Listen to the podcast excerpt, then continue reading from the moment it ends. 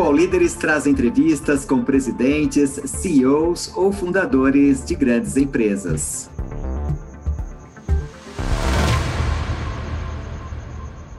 Olá, eu sou Fernando Torelli, é CEO do HCOR, hospital aqui de São Paulo, hospital mantido pela Associação Beneficente Síria.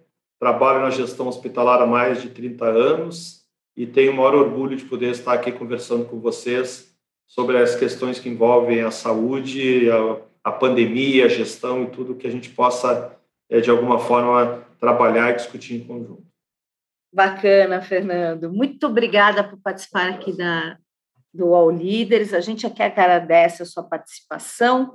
E eu queria começar essa, esse bate-papo da gente falando que uh, eu, eu vi algumas entrevistas suas e você disse que a pandemia causou uma revolução nos hospitais do país, né? Uh, o que, que, a indústria de saúde aprendeu até o momento e o que, que ela precisa mudar daqui para frente? É, Beth, o, pela primeira vez nesse, nessa experiência que eu tenho na área hospitalar, nós saímos do comando. E nós sempre tivemos o controle do, da nossa operação, nós planejávamos quantos pacientes nós iríamos atender. E aí surge um vírus novo, onde nós não sabíamos qual o tratamento adequado, se tinha medicação ou não, e você não sabia quantos pacientes você ia receber no dia seguinte. E quando esse vírus chegou, nós recebíamos as notícias da Itália, de Nova York, dos hospitais superlotados, dos profissionais de saúde adoecendo. Então, nós tivemos que nos reinventar rapidamente. Né? Aqui no HCOR, nós fundamos dois hospitais. Nós criamos o HCOR Síndrome Gripal, que é o Hospital Laranja, e o HCOR Mais Seguro, que é para atender as demais especialidades. Porque o mundo não virou só Covid. Você tinha o paciente com infarto, o paciente que precisava operar, o paciente com AVC. Então, nós tivemos rapidamente é, nos reorganizar, todos os fluxos do hospital. Nós também aprendemos que o processo de comunicação hierárquico que existe nas instituições, ele fracassou absurdamente.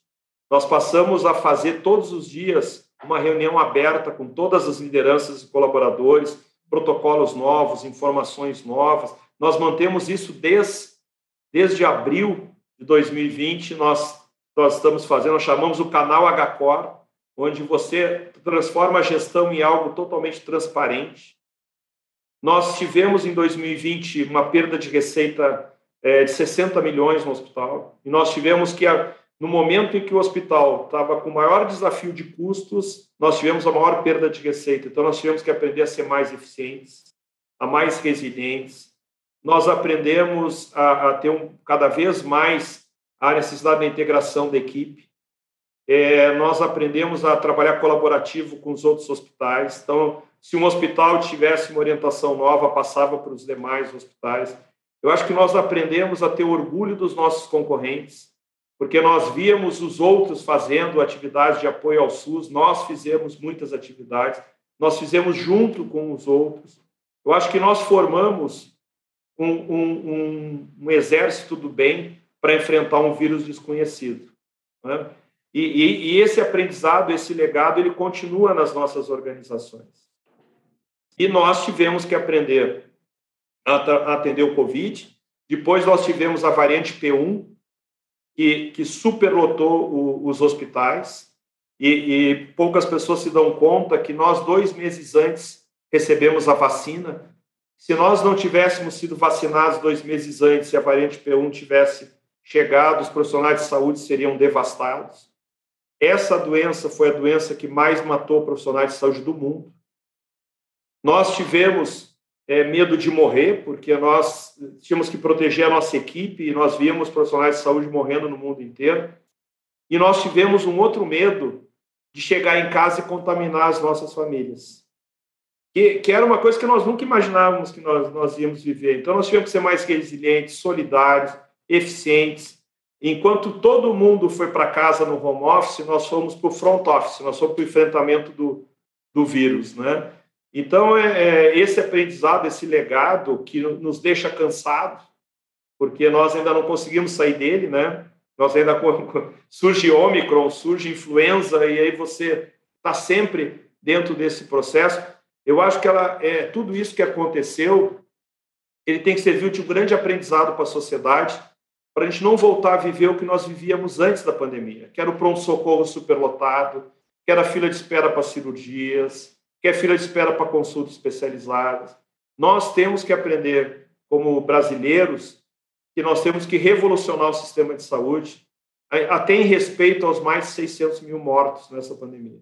Nós não podemos voltar aos problemas que nós tínhamos anteriormente à pandemia. Então, os aprendizados são muitos, desde o uso da informação, o uso da tecnologia, as políticas de comunicação interna, o achatamento dos níveis hierárquicos, a necessidade de ser eficiente, porque você não sabe o que vai acontecer no mês que vem. Então, houve uma revolução da gestão e nós, profissionais de saúde, é, nos, nos, nos é, re, re, reaprendemos e reinauguramos nosso jeito de trabalhar. Porque o modelo tradicional de gestão não era suficiente para enfrentar um vírus desconhecido. Nós efetivamente fomos por uma batalha com os nossos profissionais para enfrentar o desconhecido. Né? E o Brasil, o Sistema Único de Saúde, os hospitais profissionais de saúde, por mais que tenham morrido mais de 600 mil pessoas, é, se não tivesse ocorrido esse enfrentamento, se nós não tivéssemos um sistema público universal, esse número seria muito maior. Então, nós temos que ter orgulho e respeito é, pelo sistema público e privado de saúde, mas não, nós temos que aprender para que nós não voltemos a ser o que nós éramos antes da pandemia. E o que, que a gente precisa aprender, Fernando? Quer dizer, lá atrás, você falou, em 2019 a gente tinha pronto-socorros lotados, é, filas de é, para cirurgias eletivas, é, falta de medicamentos, né? A gente, a gente vivia muito isso, principalmente o sistema público de saúde, é, dificuldades para até uh, a, a, questão do, do, dos hospitais, né? Do, da, da tecnologia, né? Da, da, da inércia em, em relação a, a, melhorar a tecnologia nesses hospitais públicos. Então, a gente está falando de infraestrutura, a gente está falando de equipamentos de última geração. Isso tudo parou um pouco porque chegou a pandemia e mostrou isso, falou, olha, é o seguinte, Dá tempo de esperar? Dá tempo de esperar. Não precisa ir para o pronto-socorro porque você está com o nariz pingando? Não, não precisa. Mas o que, a gente precisa agora olhar daqui para frente? Porque a gente vai enfrentar outras pandemias ou outras variantes de, de, de vírus. O que, que a gente precisa melhorar nisso? Eu, eu, eu tenho muito claro, por exemplo, na área privada, muitas pessoas deixaram de ter o seu médico clínico de referência e quando você tinha um problema, o seu médico era o plantonista do pronto-socorro do hospital que você. E, e lembrando, ele é plantonista do pronto-socorro porque ele estudou para atender pacientes graves com urgência. E você vai no pronto-socorro fazer uma consulta eletiva. Né? Então, o, o, o, nova, as pessoas vão retomar a ter o seu relacionamento com o médico que vai ajudar a cuidar da sua saúde. Então, esse, esse é um aprendizado importante. No Sistema Único de Saúde, o fortalecimento da atenção primária da equipe de saúde da família. Você vê em outros países isso super bem estruturado.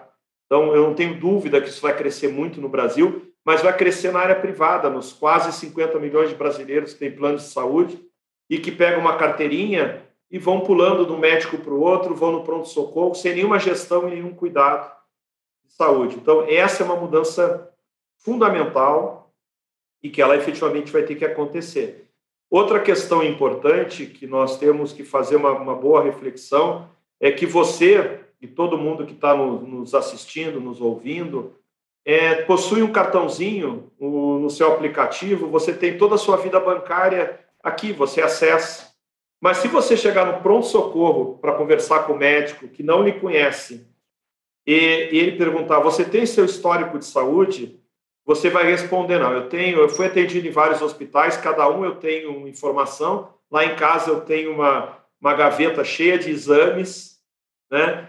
Então, assim, é, é, isso gera uma ineficiência e uma falta de inteligência das informações que você obrigatoriamente você vai ter que acelerar a integração do, das informações para que você tenha o, o, o, seu, o seu prontuário é, disponível para que você possa gerenciar a sua saúde. É, aqui no HCOR, nós estamos trabalhando no projeto que é o Cuidar HCOR, onde nós estamos integrando as informações da atenção primária com o gasto do plano de saúde, com a medicina do trabalho, e aí você começa a ver que um trabalhador ele se afasta, ele tem atestado por um problema de saúde, ele passou no pronto-socorro, ele foi num outro hospital. Se você juntar todas essas informações, você tem a evidência do cuidado de saúde que ele precisa. Então, eu entendo que cada vez você vai ouvir mais falar de que a área da saúde vai começar a focar mais em saúde, prevenção, promoção, medicina personalizada, medicina preditiva. Né? Nós vamos começar a olhar para isso como um novo modelo de sistema de saúde. Você não pode esperar que a pessoa seja hipertensa, diabético, obeso, tenha, tenha o agravamento, vá no pronto-socorro e dois, três anos depois tenha um infarto. Você poderia ter evitado isso se você gerenciasse as informações. E tem um outro ponto que eu considero muito importante que se chama eficiência. O sistema de saúde é ineficiente, falta medicação, hospitais muitas vezes compram por preços que não são os preços mais adequados. Então, nós vamos ter que trabalhar e investir na, na democratização dos bons conceitos de gestão. A gente fica fazendo discussões completamente é, desnecessárias se a saúde falta gestão ou falta dinheiro. Né? Na verdade, falta gestão e falta dinheiro. É, não precisa discutir qual dos dois falta, o que tem que ter um plano estruturado para que a gente possa ajudar os mais de 6 mil hospitais no Brasil para levar conhecimentos de gestão, para poder apoiar, fazer gestão de pessoas, gestão de insumos, protocolos médicos. Durante a pandemia, nós aqui no HCOR, lembra que começou por São Paulo, nos hospitais particulares. Nós criamos o, o nosso tele-UTI. O nosso médico da UTI, que já tinha enfrentado o Covid, tinha curva de experiência, ele fez visitas virtuais é, com médicos de UTI de hospitais públicos no interior do Rio Grande do Sul, no interior de Minas Gerais, e você via que o conhecimento que ele tinha por ter vivido e por ter experiência ajudava muito aquele colega a tratar aquele paciente naquele hospital.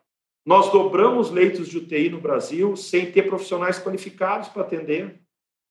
Então, a, a, o conhecimento, o uso da telemedicina para que você possa levar o conhecimento para todos os hospitais do Brasil. Então, são tendências que elas são irreversíveis. A, a grande questão é nós criarmos uma agenda estratégica, estruturante, para que a gente leve isso para todos os hospitais que mais precisam. Porque os grandes hospitais, eles estão tratando disso.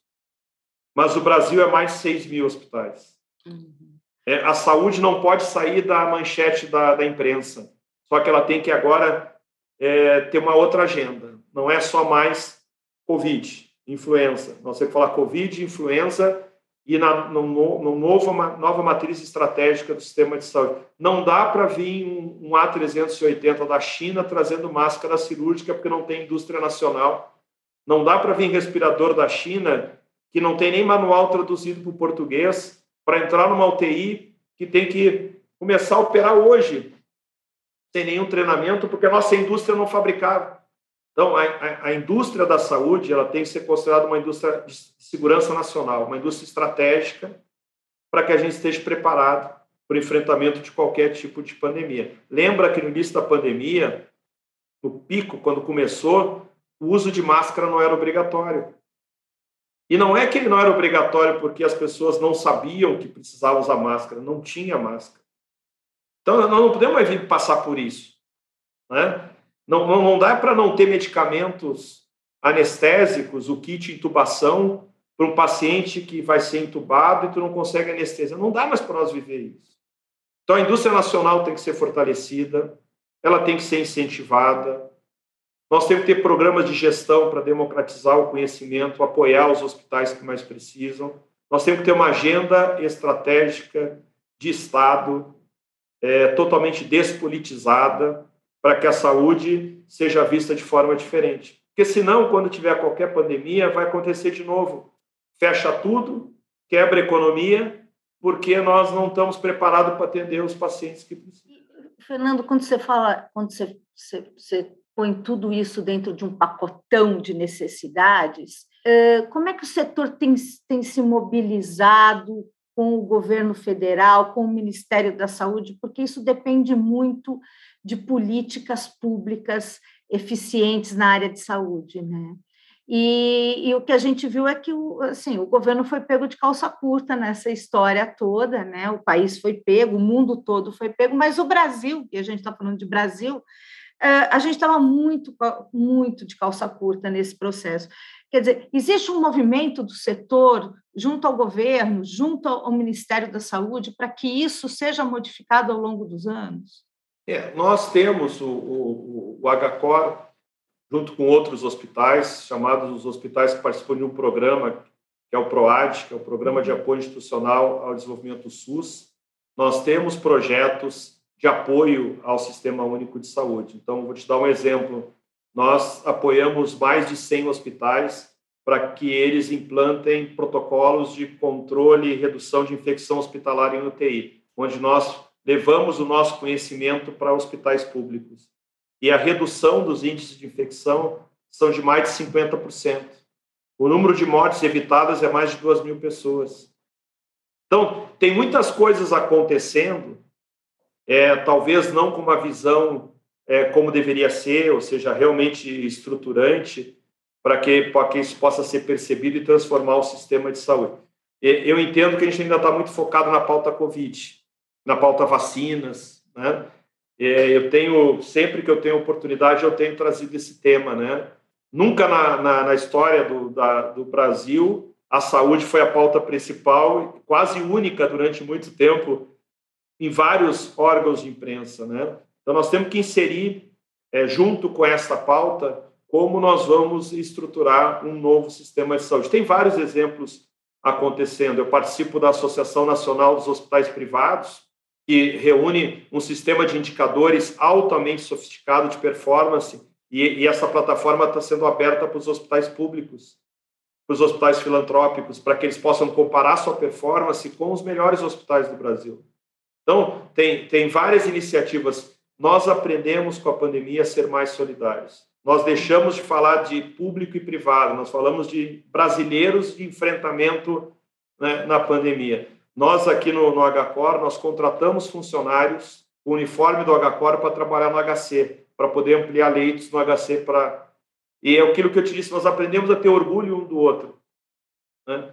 Agora, de novo, é, essa pauta ainda não está com a robustez necessária para que daqui 5 a 10 anos a gente possa dizer para ou para a próxima geração, a gente possa dizer nós passamos por isso, nós enfrentamos isso, nós aprendemos e nós mudamos.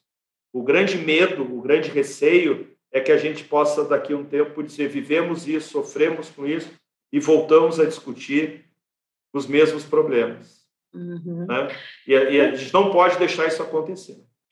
Eu ia te perguntar isso, quer dizer, o, o em termos de, de, de, é, de, políticas, hoje ainda falando de pandemia, o, o Brasil, né, ou vamos dizer, o governo brasileiro, mais acertou ou mais errou na pandemia? Eu acho que é muito fácil a gente avaliar agora, porque a gente, é, quando teve que tomar a decisão, é, ninguém sabia, né? E não é o que o Brasil não sabia. Os Estados Unidos não sabia, a Europa não sabia, ninguém sabia. Então agora você diz assim: tinha que abrir hospital de campanha ou não tinha que abrir hospital de campanha?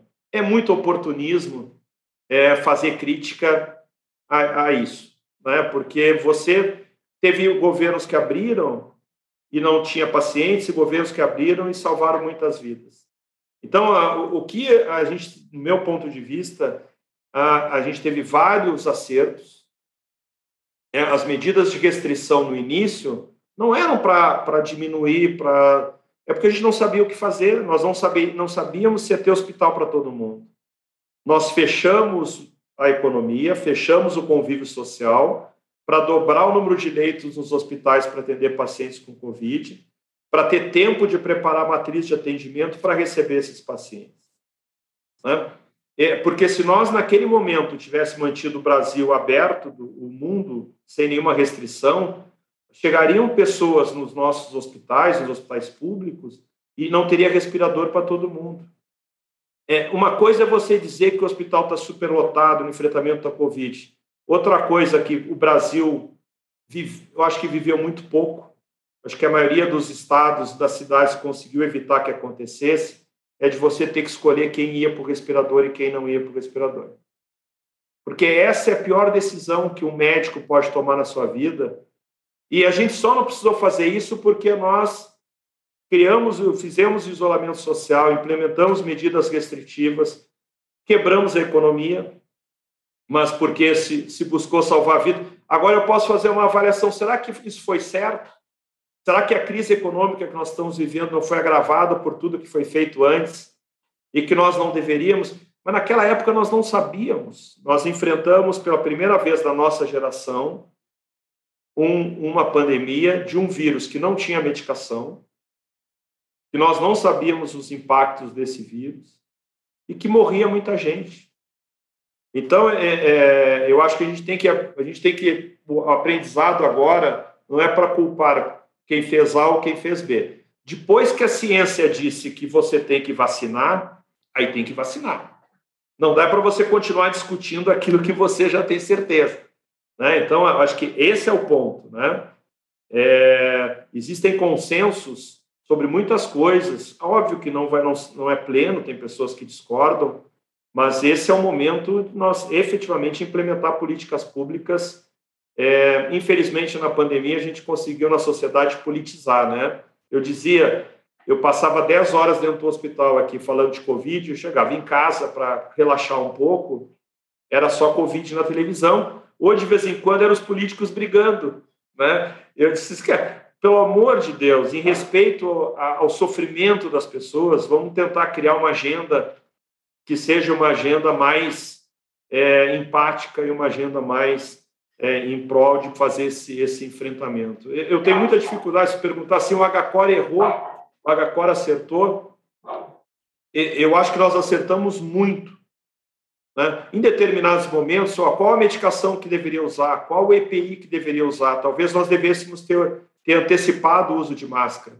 Quando, quando o Brasil não exigia o uso de máscara, nós, nosso trabalhador, estava usando máscara. E alguém diz assim, mas por que, que ele está usando máscara? Disse, não, porque não tem como explicar que uma doença respiratória a máscara não pode ser uma, uma ajuda. É, mas não há uma recomendação oficial para o uso de máscara. Sei, mas o mais não, não vai atrapalhar. Mas é, é, é, é mais fácil falar agora, depois que a gente viveu tudo isso. É, só para a gente acabar o assunto pandemia, porque eu acho que a gente tem um monte de coisas para discutir também sobre saúde, mas eu queria só entender um pouco, né, quando você falou, ah, uh, agora tá, é mais simples, porque você está olhando o passado, né, pelo retrovisor e está falando, bom, isso aqui foi certo, isso aqui foi errado. Mas a gente teve aí, o Brasil realmente se dividiu em, em várias questões em relação à pandemia, porque havia um, um, entendimento por parte do governo federal e havia um entendimento por parte dos governos estaduais, né? Por alguns, por, os governos estavam divididos. A gente não tinha uma política central de, de, de, de entendimento da, da, da pandemia. E havia muita desinformação também, né? O quanto vocês sofreram com a desinformação e com essa e com essa questão de pode vacinar, não pode vacinar, vacina não tem chip, vacina tem chip, tem isso. O quanto vocês ainda sofrem com isso?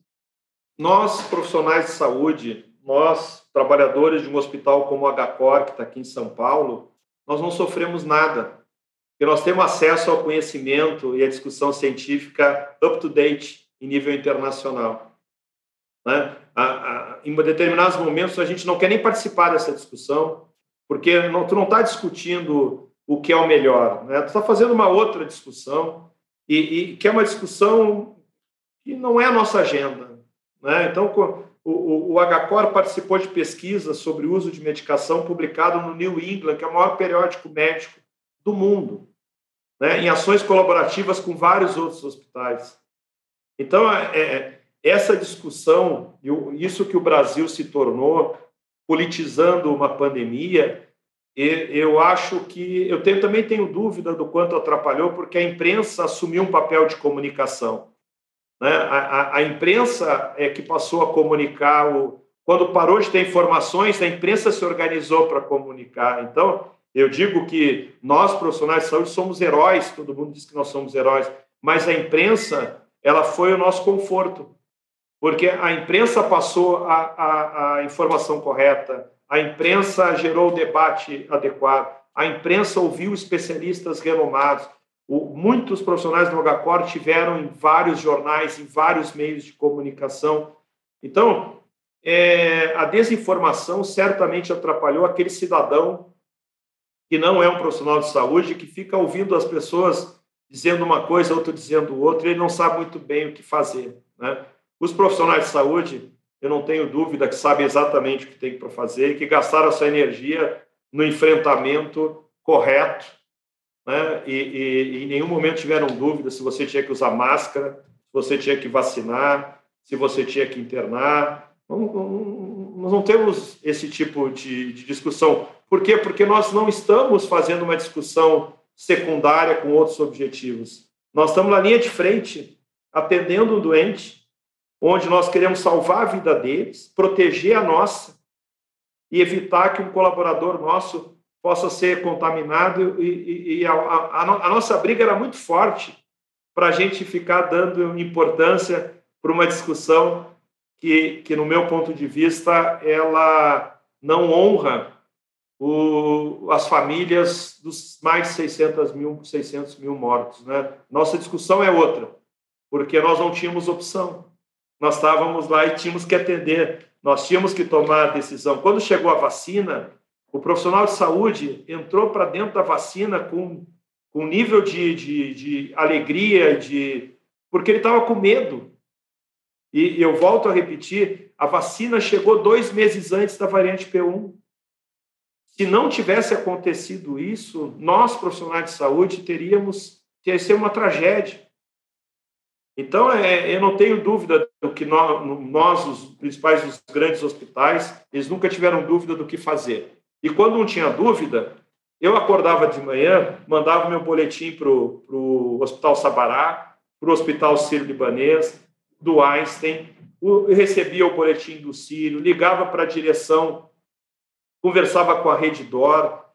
Nós nos tornamos um grupo porque nós não tínhamos opção de ficar fazendo discussões marginais e secundárias quando nós estávamos na linha de frente atendendo o é aquele negócio a necessidade te ensina né então é, a gente eu vejo com tristeza algumas discussões que são feitas hoje porque elas estão prejudicando a linha de comunicação mas fico muito feliz porque a imprensa assumiu como canal oficial de comunicação para a sociedade e fez isso quase como pauta única. Eu acho que nunca a população foi tão bem informada sobre uma doença, né, do que a desinformação estruturada dos órgãos governamentais gerou o maior fenômeno de comunicação da imprensa para a sociedade, né? Então, é o que temos, né? Podia ser melhor, mas é o que temos.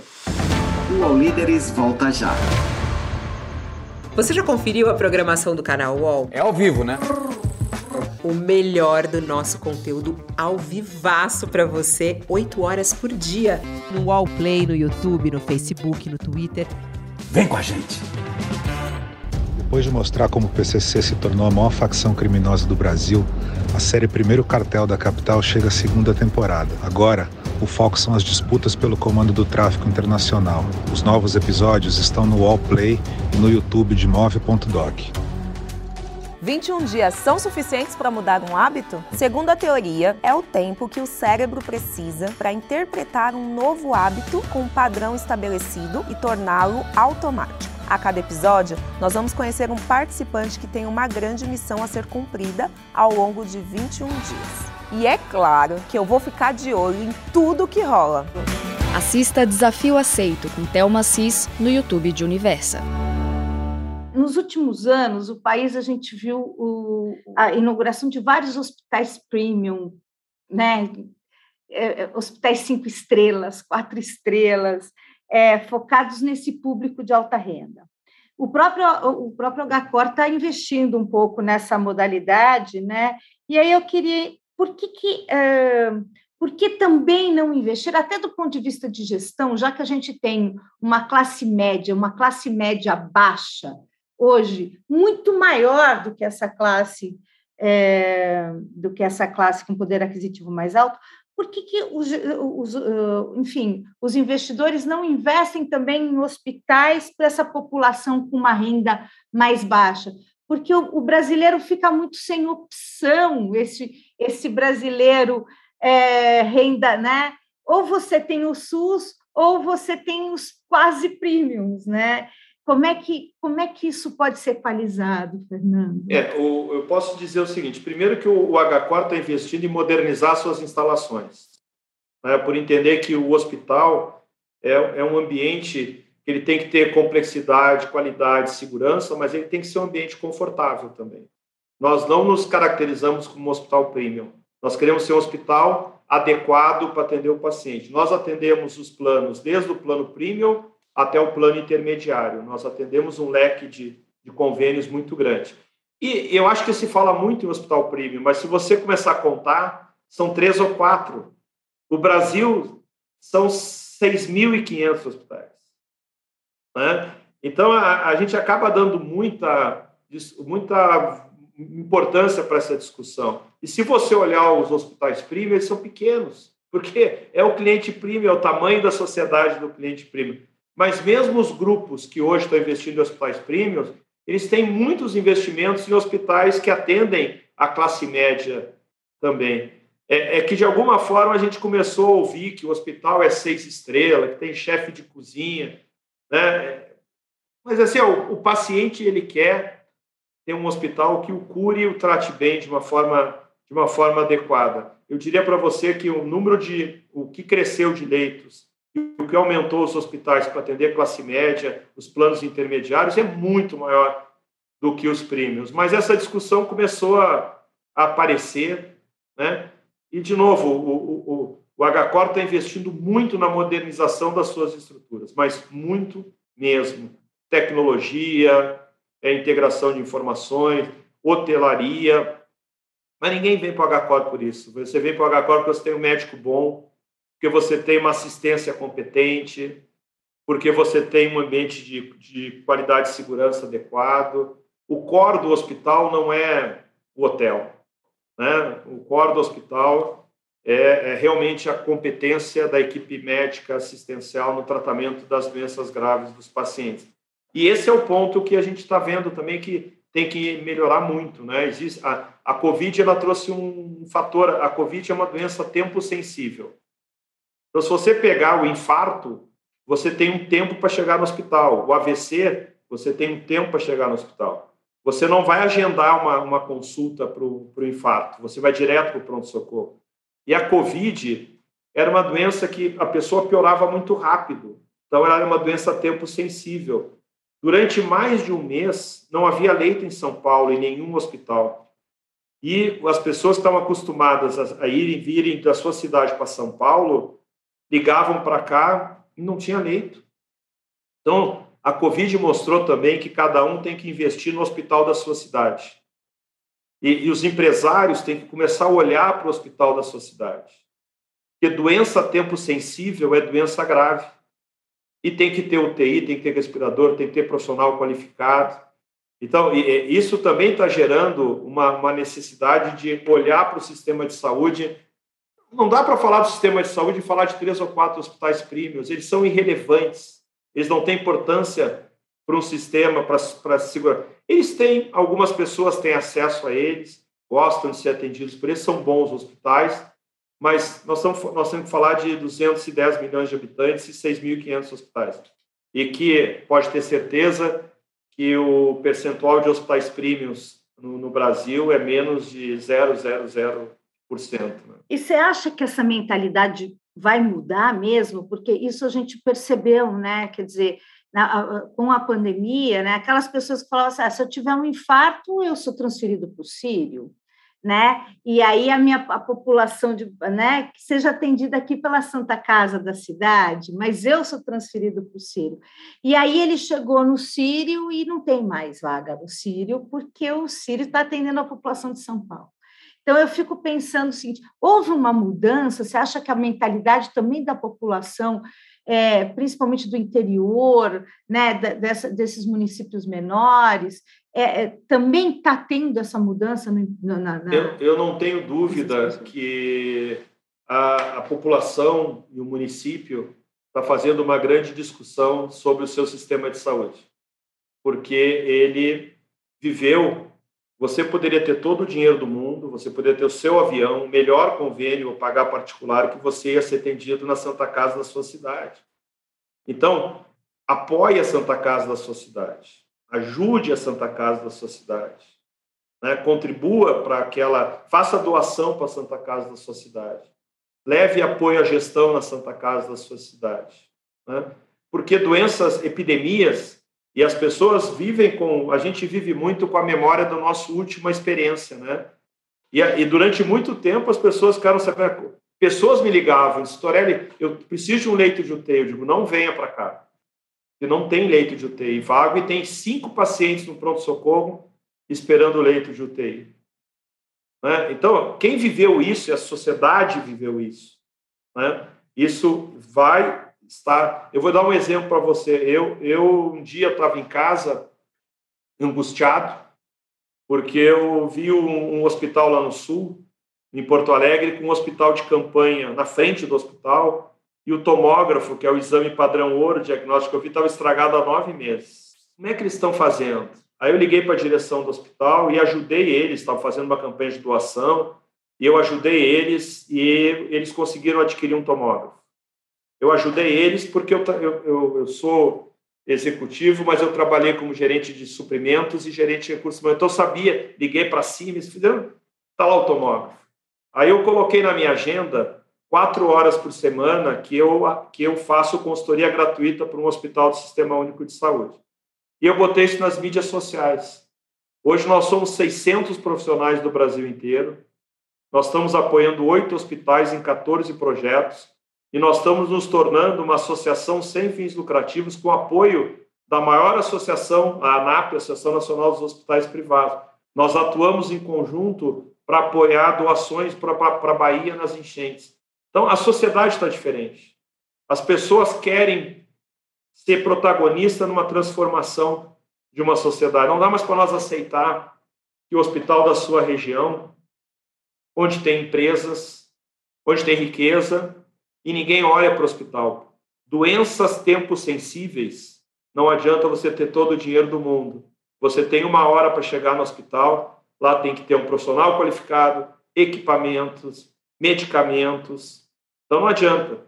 Ou você faz o que algumas pessoas fizeram, se mudaram para São Paulo e alugaram um apartamento aqui do lado de um, de um grande hospital, o que é uma, uma demonstração, né, de, de já é o extremo da, da, da loucura, né? Então nós temos obrigação, como profissionais de saúde, de mudar o nível de competência do Sistema Único de Saúde, do sistema privado de saúde também no uhum. Brasil aqui no Brasil, a qualidade dos médicos e aí dos próprios centros de atendimento à saúde, às vezes elas são medidas pelo custo, né?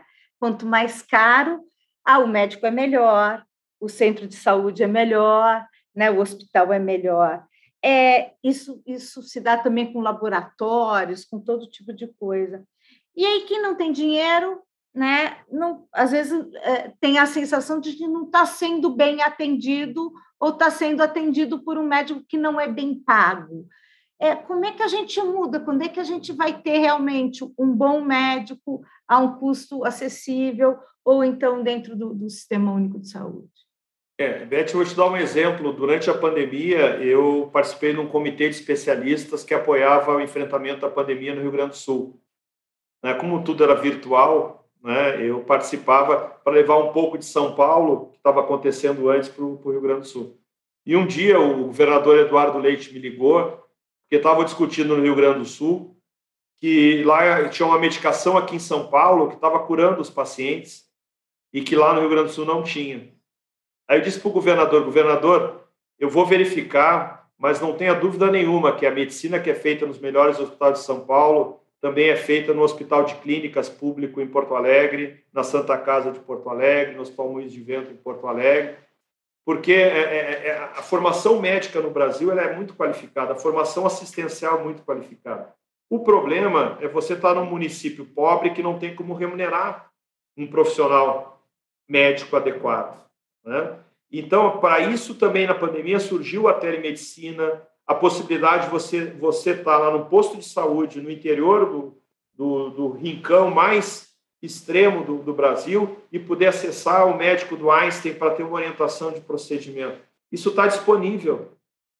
Né? Isso está disponível hoje no Brasil. A gente só tem que organizar todo esse processo, é, efetivamente ter um marco legal para tele, a telemedicina, para levar o conhecimento de uma forma mais igualitária, mais democrática para todas as instituições. E o, o, se nós estamos fazendo um trabalho muito forte na ANAP de publicação de indicadores de qualidade. A, a gente tem que começar a transparência para a sociedade o que é uma boa performance de um hospital. Porque não significa que você é o mais caro, que você é o melhor. Né? As pessoas, ou muitas vezes, olham um hospital pela sua história, pela sua estrutura, pelas suas instalações. Então, nós temos que começar a dar transparência para os nossos indicadores médicos assistenciais, para os nossos indicadores de segurança, para os nossos protocolos. Eu defendo muito, os hospitais estão trabalhando para isso, para começar cada vez mais publicar seus indicadores de resultado. Aqui no HCOR, todos os computadores do hospital, todos, tem os, os principais, a performance dos principais indicadores da instituição para que todo mundo conheça a nossa performance. Tem que dar transparência para isso, para que a gente possa ter uma visão mais clara do que é qualidade em saúde. Tem um, uma questão que a gente fala muito em custo, né? Qualidade custa. Não tem como eu ter qualidade se eu não tiver. Agora, tu também tem um desperdício. Não é pelo fato de tu gastar muito que tu está fazendo melhor. Estados Unidos gasta é, muito mais por habitante do que alguns países da Europa e tem indicadores de saúde pior que alguns países da Europa.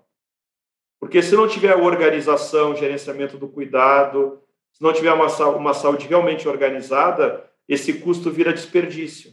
Então, nós temos que dar uma transparência maior para a sociedade do que, que é valor em saúde, né? que é a qualidade, custo, desperdício, entrega para o paciente e, e, e, eu quero te dizer que a ANAP está fazendo um trabalho bem bacana de dar uma transparência maior para que a população saiba o que, que é um indicador de qualidade, o que, que é um indicador tempo porta-balão, ou seja, o tempo que você chega no pronto-socorro até você chegar na hemodinâmica para poder fazer a sua angioplastia. Esse tempo ele tem um tempo ótimo o seu tratamento.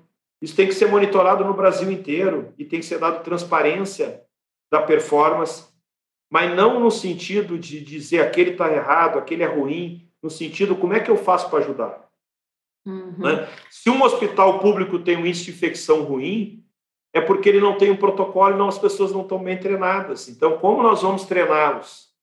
A gente tem que ter o cuidado para não começar a, a, a, querer divulgar os indicadores de saúde e começar a querer avaliar o é bom, é ruim, e, isso fazer com que a população, vai, todo mundo vai querer ir num determinado hospital.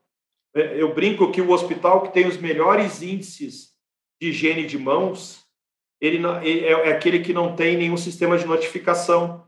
Ou seja, tu não sabe o que tu tem. Então tem aí um caminho muito no Brasil, menos de 7% dos hospitais brasileiros possuem acreditação hospitalar que é uma avaliação externa independente de uma instituição acreditada para falar se você tem qualidade ou não. 7%. Em países desenvolvidos, tu não abre hospital se tu não tem acreditação. Só que o que, que nós vamos fazer para ajudar esses hospitais que não têm? Hum. Né? Um hospital acreditado, ele passa por uma série de ciclos e protocolos de qualidade, de segurança, de indicadores. Nós temos que, daqui 10 anos, ter todos os hospitais brasileiros acreditados. Porque aí você vai ter um selo, olha, aquele hospital está acreditado nível 1, nível 2, aquele tem acreditação internacional, e você a população vai poder saber. Agora, vir para São Paulo ser atendido no, no HCOR, que é acreditado pela Joint Commission International há mais de 10 anos, ou ir para a Santa Casa ou Hospital Filantrópico da cidade, que não é acreditado nem nível 1 numa acreditação internacional, é, é óbvio que aquela pessoa que tem condições vai querer vir para São Paulo para um hospital com acreditação internacional. Mas isso não é sustentável. Nós temos que ajudar aquele hospital. Para que, por isso é que eu estou trazendo muito isso. Né? É hora da sociedade olhar para cada equipamento chamado hospital e transformar aquele equipamento num equipamento de segurança nacional. E, e a sociedade e os empresários apoiarem para que ele seja um hospital acreditado, que remunere bem os profissionais, que tenha processos adequados, para que ele, um dia que tiver uma doença tempo sensível, ele será atendido lá, por mais uhum. dinheiro que ele possa ter. Qual é a tua opinião a respeito de um programa que teve lá atrás e que ele acabou saindo? E aí eu queria juntar isso também com, com a qualidade dos médicos no Brasil. Você falou que os médicos hoje são é, profissionais muito competentes e a formação deles é muito boa. E a gente teve um programa lá atrás que trazia médicos de fora. É, qual que é a tua opinião a respeito disso? Quer dizer, deve, continuamos, deveríamos continuar importando médicos. É, a gente sabe que tem lugares no Brasil em que os médicos não querem ir, né? Por, por uma questão de condições, inclusive sanitárias e, uma, e condições sociais, né? Então, como é que a gente equaliza isso num país tão, tão difícil que é o Brasil, com dimensões continentais? É, o, o, muitas vezes as pessoas colocam isso na questão do, da remuneração do médico, né? Que o médico quer trabalhar em São Paulo, nos grandes centros, porque ele é melhor remunerado, né?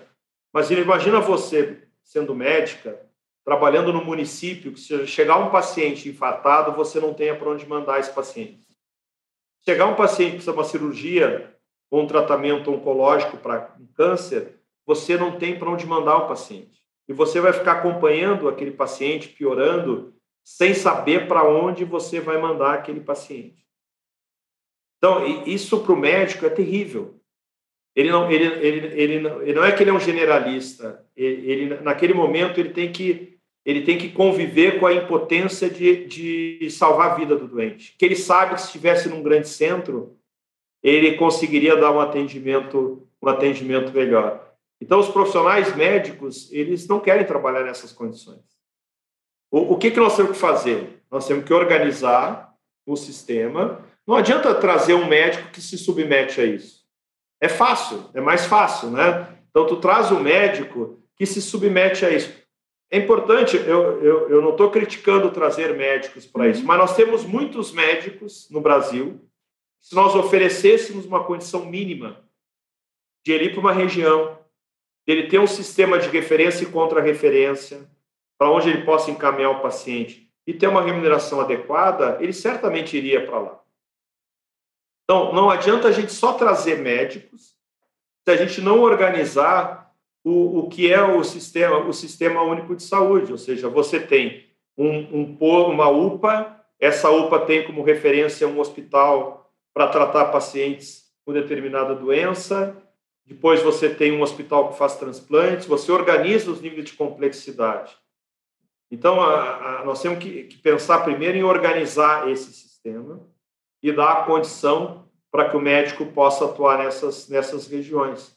É, é óbvio que, até por uma questão econômica, o, você tem uma superconcentração de médicos na região sudeste, na região sul. Né? Mas você também tem uma grande concentração de jornalistas, de economistas. Né? Então, a gente fala do médico, nós não vamos trazer jornalista de outros países para ir lá no, no interior do Rincão. Não é por que, que o jornalista não está lá? Né? Porque não tem um órgão de imprensa que consiga publicar alguma coisa. Então, o, o poder econômico ele concentra a, as, as profissões. Mas, de novo, nós tínhamos que ter um projeto de governo e de Estado que não trocasse é, a cada mudança de ministro, porque se existe um cargo é, com pouca estabilidade no Brasil é o cargo de ministro da Saúde, né? Então, assim, nós tínhamos que ter uma política de, de Estado que permitisse nós organizar esse sistema, mas um projeto de 10 anos, e não um projeto que sofresse tantas é, interrupções, tantas dificuldades. Então, está faltando para nós o nosso plano estratégico do sistema de saúde público e privado no Brasil, que possa principalmente privilegiar aquele profissional médico que está lá no interior. Imagina se você, você é médico, você vai para o interior do interior, mas eu vou te dar. Se você tiver um paciente grave, vai ter um hospital na capital que você vai poder encaminhar. Se você tiver um paciente com uma especialidade que não é a sua, você vai ter a telemedicina dos melhores hospitais do Brasil que você vai poder acessar. E você vai ter uma remuneração adequada para você. Você acha que os médicos não iriam? Claro que iriam. Agora, se você chegar lá, coloca o médico e ele está vendo o doente grave, ele não tem para onde mandar, ele não tem apoio, é óbvio que é a primeira oportunidade que o profissional tem. E aí você traz médicos de fora que aceitam conviver nessas condições. E eles fazem um trabalho fantástico, porque a população está desassistida. Isso é uma mudança conjuntural, mas não é uma mudança estrutural. Porque quando eles saem, tu volta para o mesmo problema, porque tu não mudou a matriz de organização do sistema.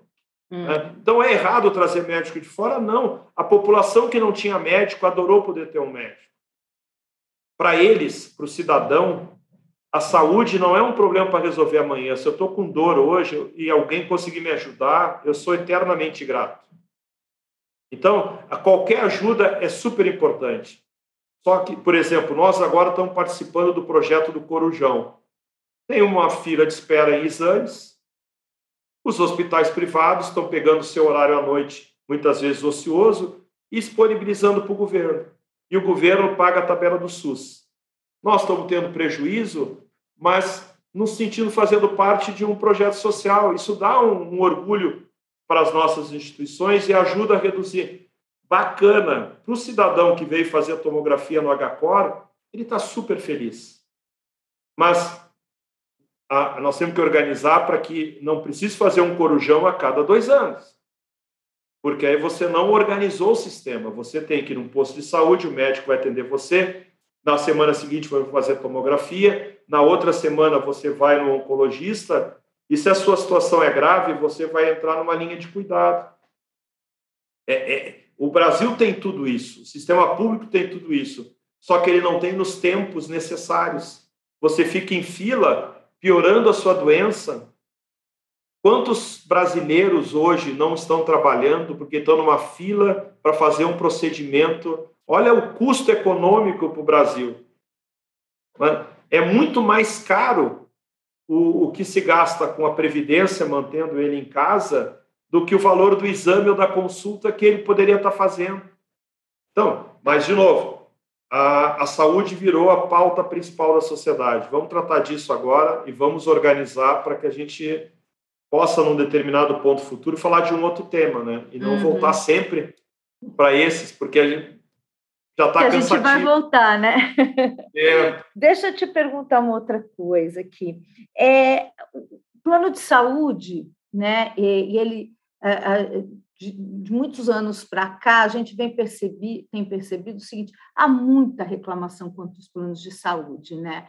Pelo custo, pela, é, pela demora em atendimentos, pela é, é, pelo descredenciamento de determinadas, de determinadas pessoas, isso é um, é um grande problema. A gente percebeu né, a questão da senioridade, que as pessoas mais velhas não têm condições de arcar com panos tão caros e acabam ficando aí num, num buraco. É, e aí a maioria diz que paga muito e recebe muito pouco. A medicina suplementar no Brasil, na sua opinião, ela é satisfatória? nós temos algumas questões importantes. Né? Hoje, 70% de quem tem plano de saúde é porque trabalha numa empresa que paga o plano de saúde. Né? Então, o grande pagador da saúde, da medicina suplementar, é, é, são as empresas. Então, a saúde suplementar é dependente da atividade econômica. Em 2014, nós tínhamos 50 milhões de brasileiros com plano de saúde.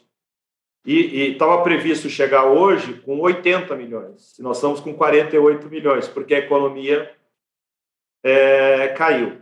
E existe uma questão que nem todo mundo se dá conta, que hoje, se você quiser comprar um plano de saúde individual, você tem poucos lugares para que queiram vender o plano individual para você.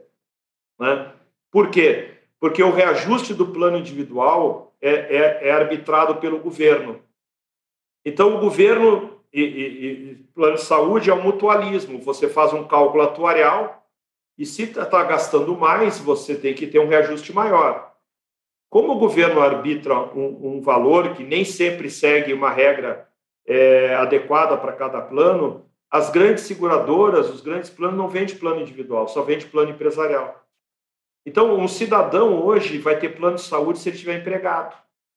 O dia que ele deixou de ter emprego, que a empresa co-participa, ele vai ter uma grande dificuldade de comprar um plano de saúde que tenha qualidade, que tenha um acesso mais ampliado.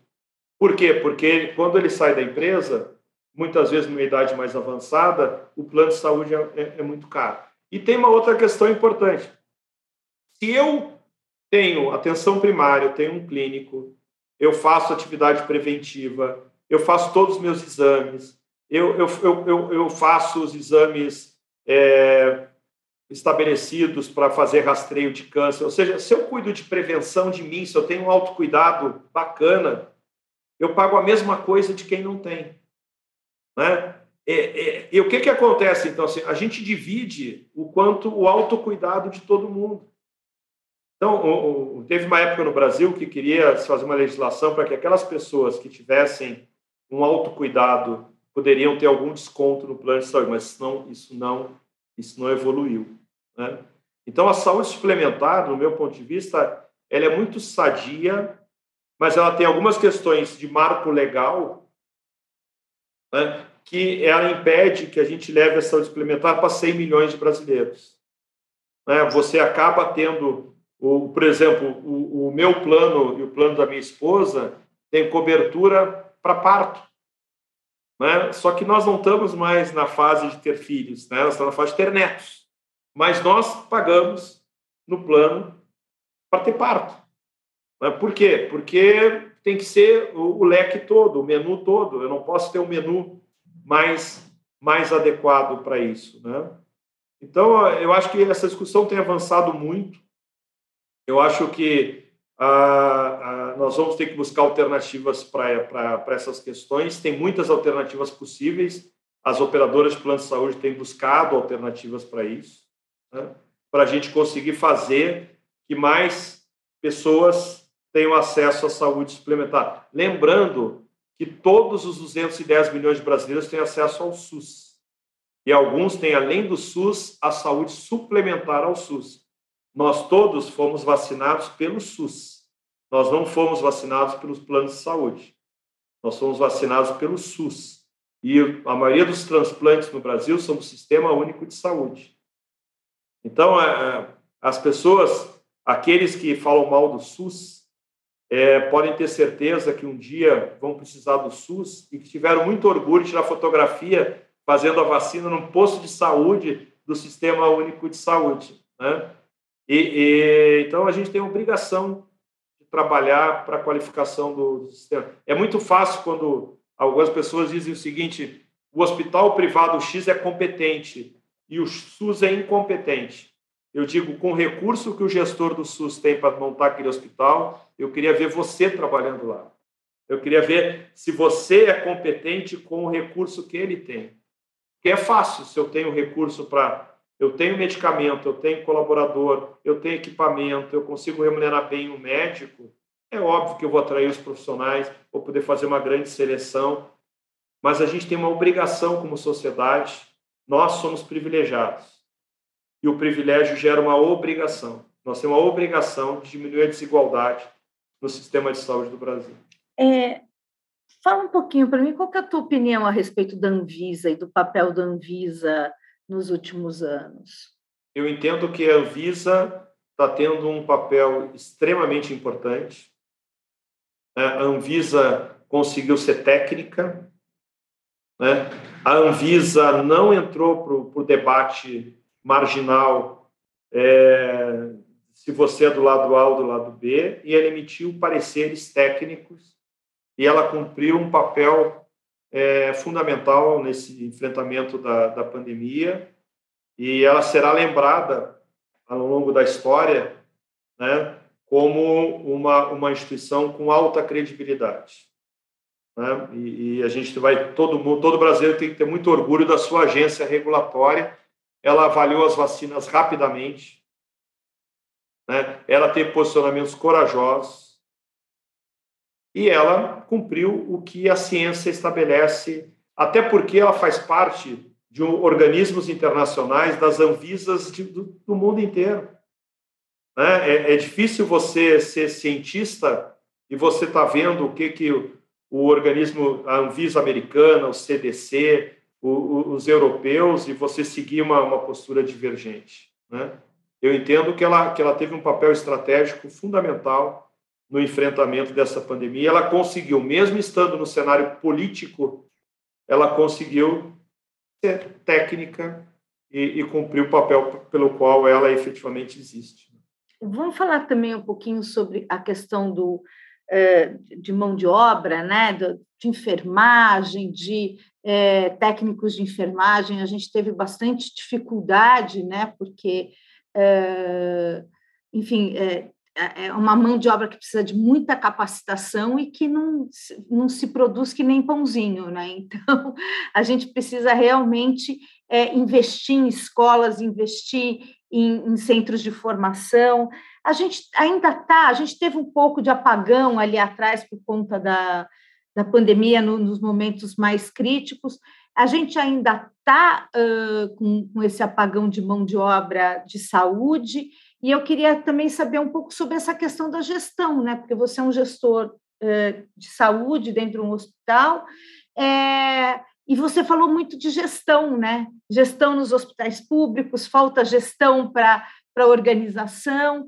Como é que está essa questão, Fernando? É, você tem a, a, a profissão de enfermagem, a, o técnico, a enfermeira, o auxiliar, eles são a força de trabalho maior de uma organização. Eles é que estão na linha de frente do enfrentamento. O que, que aconteceu? Quando você é, começou a Covid, você tinha uma coisa chamada síndrome gripal. Você não sabia se era Covid, se era influenza, se era gripe, né? Mas no menor sintoma de síndrome gripal, você tinha que afastar o profissional. E lá no início da pandemia, o resultado do exame demorava três, quatro dias para sair. Né? Então, você imagina, teve um dia aqui no hospital que dos nossos 3 mil colaboradores, 400 estavam afastados. Né? É, o, o que, que nós fizemos? Nós fomos ao mercado contratar pessoas. Só que não foi o HCOR que foi ao mercado contratar, foram todos os hospitais do Brasil que foram. E, além disso, nós dobramos o número de leitos de UTI. E para cada leito de UTI, precisa de 10 profissionais. Então, nós vamos contratar para substituir os afastados, para ampliar o leitos de UTI. E aí o governo abriu um hospital de campanha e aí precisou contratar profissionais de enfermagem. Né? E tudo isso acontecendo na velocidade de um foguete, porque tu, tu não sabia o que ia acontecer na semana seguinte. Então houve um apagão, principalmente de mão de obra qualificada, porque você teve que começar a pegar. É, teve hospitais no Brasil que o intensivista, que é o médico da UTI, ele, é, uma UTI tem muitos intensivistas, não tinha mais intensivista, tinha que botar outras, outras é, médicos de outras especialidades dentro de uma UTI. Você tinha que contratar um técnico de enfermagem na segunda-feira para ele começar a trabalhar na terça-feira. Hoje você contrata um técnico, ele fica dois meses em treinamento até atender um paciente, com autonomia. Então, na pandemia, houve um apagão, principalmente da qualidade do profissional. Teve hospitais no interior do Brasil que abriram a UTI pela primeira vez, nunca tiveram uma UTI, e contrataram as pessoas e abriram a UTI uma semana depois, usando respiradores importados, doados da China, que ninguém sabia usar o respirador. Então, você pega, por exemplo, a malha aérea brasileira e dobra o número de voos sem ter pilotos treinados para isso. O que, que iria acontecer? Né? E o que está acontecendo agora? Isso melhorou quando a, a, a, a, vacina veio, porque protegeu mais a nossa força de trabalho. Né? Se você perguntar qual é o melhor indicador do enfrentamento da Covid no HCOR, é nós não ter perdido ninguém da nossa força de trabalho para a pandemia. É, e essa força de trabalho é, voltou a estar nos níveis adequados. os hospitais de campanha fecharam, os leitos de UTI foram reduzidos. Só que a pergunta que tem que ser feita é o seguinte: nós estamos preparados para uma próxima pandemia? E a resposta é obviamente que não. Né? Então, as escolas precisam estar com uma formação mais adequada. Uma vez eu visitei um hospital, o hospital da Johns Hopkins, nos Estados Unidos, e entrei no pronto-socorro com a visão do gestor brasileiro, né? E o pronto-socorro estava vazio. Tinha cinco salas vazias. E eu disse, olhei e disse assim, mas que desperdício, né? Aí eu perguntei lá para o americano, mas que ociosidade, que desperdício. Ele disse, mas se tiver uma catástrofe, nós não temos que estar preparado para atender. Eu fiquei com vergonha, porque o pronto-socorro dos hospitais já está lotado quando não tem catástrofe. Então, qual o nosso plano de contingência numa nova pandemia? O que, que nós vamos ativar rapidamente para poder fazer esse enfrentamento? Né? Então, hoje, aí vem agora a Omicron. Né? Para você ter uma ideia, aqui no HCOR, por dia, nós estamos tendo 50 afastamentos. Que a qualquer sintoma de gripe, você tem que afastar, testar e, e, e, evitar que esse profissional esteja em contato com o paciente, em contato com a equipe de trabalho. Hoje nós temos 170 profissionais afastados, porque a Omicron também tem uma vantagem. É, ela tem um tempo curto, muito menor do que a variante P1, a variante Delta. Né? Então, nós afastamos nos últimos 10 dias 500 trabalhadores. Mas hoje nós estamos com 170 afastados. Óbvio que nós estamos no mercado contratando mais técnicos de enfermagem, mais enfermeiros, para dar conta pra, de conta disso. E eu acho que a questão da gestão que você falou, a gestão hospitalar, a gestão de saúde no Brasil é altamente qualificada. Nós temos centros, Rio Grande do Sul, São Paulo, Rio de Janeiro, Minas Gerais, Goiás, é, é, Paraíba, né, Bahia, tem grandes centros. O problema é que você tem um grande hospital com alto nível de competência em gestão, você tem 6 mil hospitais pequenos que não conseguem remunerar um administrador, e nós temos que criar programas para levar conceitos de gestão para esses hospitais, para que, porque eles são ativos importantes, e na pandemia foram eles que seguraram. Uhum. Né? Só que, assim, a, a, população tem que entender que não adianta se o hospital está endividado. Olha, antes da pandemia, Santas Casas endividadas, né? hospitais endividados. Não dá mais para viver isso. Nós temos que ter um plano, mas não é dar dinheiro. Não adianta você dar dinheiro para um hospital que está endividado sem você ir lá fazer um plano de recuperação e gestão. Sem você monitorar se a gestão está sendo melhorada. Porque senão você vai dar dinheiro e ele vai usar mal o dinheiro. Porque o sistema de saúde é ineficiente. E se você botar dinheiro numa matriz ineficiente, você não resolve o problema. Você tem que ter dinheiro associado a um plano estruturado de melhoria. O FMI não manda dinheiro para o Brasil desde que a gente cumpra uma política monetária adequada. Então, nós não podemos dar dinheiro. Nós temos que dar dinheiro, apoio à gestão, monitoramento, implementação de governança, auditorias externas, conselhos de administração, para evitar desvios, para evitar organizações sociais de baixa reputação fazendo coisas erradas. Então, tem que cuidar para não botar dinheiro numa matriz que é ineficiente, porque o dinheiro vai desaparecer e, a matriz, e, e não necessariamente tu resolve o problema. Fernando, a gente está acabando o nosso bate-papo aqui. a gente até passou um pouquinho, mas eu queria só te fazer mais duas perguntas. Uma delas é, um, é você falou um pouco da pesquisa do Agarcor. Hoje, o que, que vocês estão trazendo de inovação, de tecnologia, de diferenças? Enfim, eu queria que você falasse um pouco é, desse dessa saúde é, do século XXI, o que, que, o que, que o brasileiro, nós brasileiros, podemos esperar do, do, do, dessa tecnologia que vocês estão desenvolvendo e aí, por último, eu queria que você fechasse com algumas dicas de práticas para construir uma carreira de sucesso, porque você vem de uma carreira de sucesso lá do Rio Grande do Sul, chegou aqui, então queria que você me desse também algumas dicas práticas e aí a gente encerra aqui, tá bom? Tá bom. É, eu acho que nós temos grandes instituições no Brasil grandes hospitais que estão investindo fortemente em pesquisa. E a pesquisa vai desde a comparação se um medicamento é mais eficiente que outro medicamento, se ele é mais custo efetivo, vem da definição se o determinado protocolo ele gera uma, uma, uma mortalidade menor, uma mortalidade maior, é, se determinadas tecnologias, por exemplo, nós temos uma pesquisa que nós estamos fazendo aqui no, no hospital, que vai gerar a integração de todos os sinais vitais do paciente com o sistema de informações.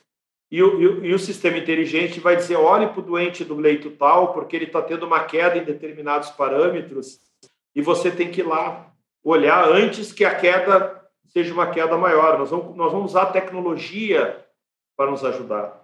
Nós vamos usar as informações de saúde dos pacientes para poder predizer que ele pode ter um evento de saúde daqui dois, três anos.